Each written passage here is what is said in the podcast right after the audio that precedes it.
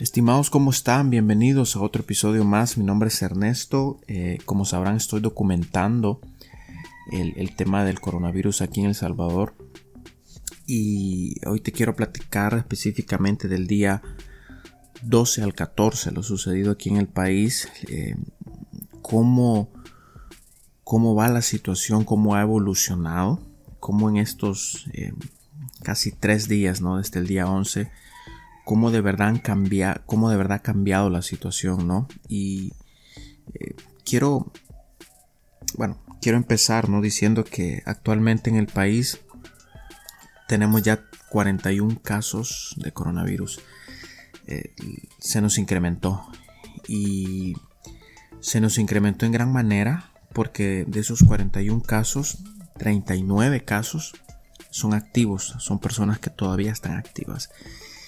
Dos personas lastimosamente han perdido la vida. Dos personas eh, pasó lo peor, ¿no? Perdieron la vida. Una de esas personas era eh, importado, que es decir, que venía de otro país y se complicó, paro eh, cardiorrespiratorio. Y la otra persona igual, un paro cardio cardiorrespiratorio, pero ese es de, de un contagio local acá en el país ya. Y como está la situación ahorita, tenemos 36 casos que son importados y 5 casos locales. Eh, sí quiero, quiero hacer énfasis en algo. Creo que la cuarentena eh, domiciliar o la cuarentena a las personas que venían del extranjero sí ha dado el resultado que esperábamos que, que, que diera, ¿no? Porque las personas que están en centros de contención hasta esta fecha son 4.276 y de esos 4.276 em, que solo hayan 36 eh, casos no importados eh, creo que habla muy bien no casi es casi casi un 1% menos de un 1% la verdad. Y pero la situación en el país ya, estamos entrando en la fase 2. La fase 1 es los importados, aquellas personas que vienen de otro país y entran a cuarentena por XY razón. Ya la fase 2 son aquellas personas que, ya es el contagio local aquí, ¿no? Y de eso este, lograron detectar dos en Santa Ana, uno en Morazán y dos en Usulután. Em, ahorita como país necesitamos eh, tener muchas, pero muchas precauciones, eh, no salir de casa, porque lo que sí es una realidad es que el virus ya anda en, ya anda en las calles. y cuando digo en las calles, alguno ha de pensar que anda tal vez caminando. No, no es así, sino que el virus ya lo anda alguien portando en las calles y debemos de verdad tener mucho cuidado, ¿no? Si, si, si vas en autobús, ok, tener las debidas precauciones Em, no saludar a la gente de mano, eh, lavarte muy bien las manos, de verdad, usar alcohol gel, usar, guantes o mascarilla. Y actualmente sí estamos en esa situación, ¿no? Lo que menos queremos es llegar a una fase 3 donde todo se salga de control, donde el sistema colapse. Y e, eso sí, de verdad, como país no, no, no estamos, digamos, preparados para eso porque sería muy doloroso, la verdad, sería muy, pero muy doloroso. Entonces, aparte de eso, te quiero platicar que con la entrega de los 300 dólares eh, la gente siempre sigue saliendo a las calles. He visto que la, gente está teniendo precaución en, lo que es en el distanciamiento. Em, y eh, me parece muy bueno, muy bueno, la verdad. Y aparte de eso, el, gobierno habilitó una línea telefónica para que tú puedas eh, llamar gratis si tengas o no tengas saldo para que tú puedas eh, preguntar cómo, cómo está el tema de, tu, de, tus 300 dólares, ¿no? Y esto es con el fin de que la gente em, evite mucho salir a la calle. Y eso eh, me, parece, me parece bastante bien, ¿no? Me parece bastante bien porque em, hay ocasiones que la gente iba a cobrar, digamos, el subsidio de 300 dólares y tal vez no estaba todavía eh, beneficiado. El gobierno habilitó el número 929 y ese número va a estar habilitado de 7 de la mañana a 1 de la mañana acá en el país y han hecho ciertas excepciones y te quiero platicar de eso.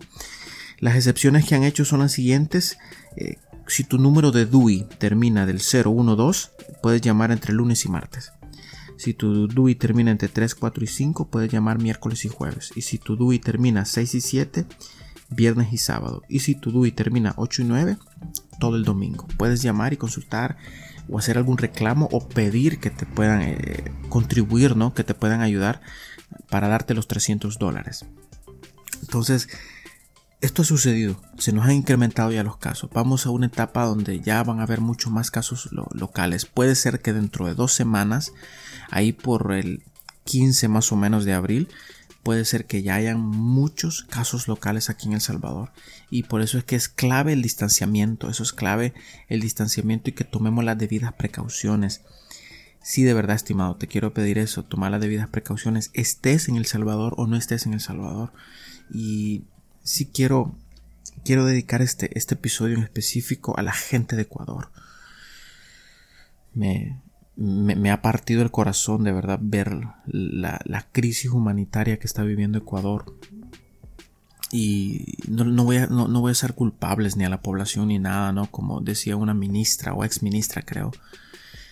Pero creo que la negligencia viene de las autoridades que no, no, no supieron tomar las medidas rápido. No supieron tomar las medidas pronto. Y la gente de Ecuador está sufriendo mucho. En las calles se están quemando los cuerpos y eso sí es extremadamente doloroso. Eh, personas en la calle eh, caen muertas y eh, eso es tremendo, ¿no? Aparte de eso, en Nueva York, tengo muchos amigos en Nueva York y, y la situación en Nueva York está, como decimos en El Salvador, no, está yuca, está yuca, está tremendamente difícil. Pero en esta situación que estamos, si aún no estás contagiado, ¿no? Lo más ideal es quedarte en casa.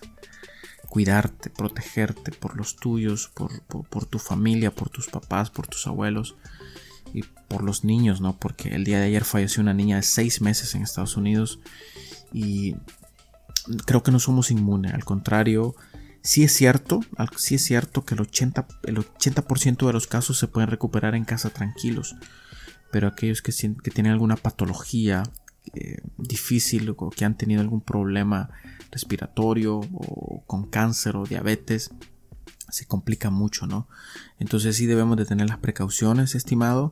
Em, te quiero pedir dos cosas. Uno, que pienses diferente, por favor. Y dos, que te quedes en casa en esta situación. Mi nombre es Ernesto y te quiero agradecer de verdad por el regalo de tu tiempo. De verdad que sí. Y espero pues estar otra vez acá poder grabar este episodio súper corto porque he hecho una síntesis de lo sucedido y aún en las calles eh, todavía no hay mucho caos, todavía no, pero esperemos que no lo haya tampoco, esperemos no, no llegar hasta ese punto, ¿no? Así que eh, cuídate estimado y espero que nos podamos volver a escuchar pronto. Hasta la próxima, mi nombre es Ernesto, cuídate, adiós.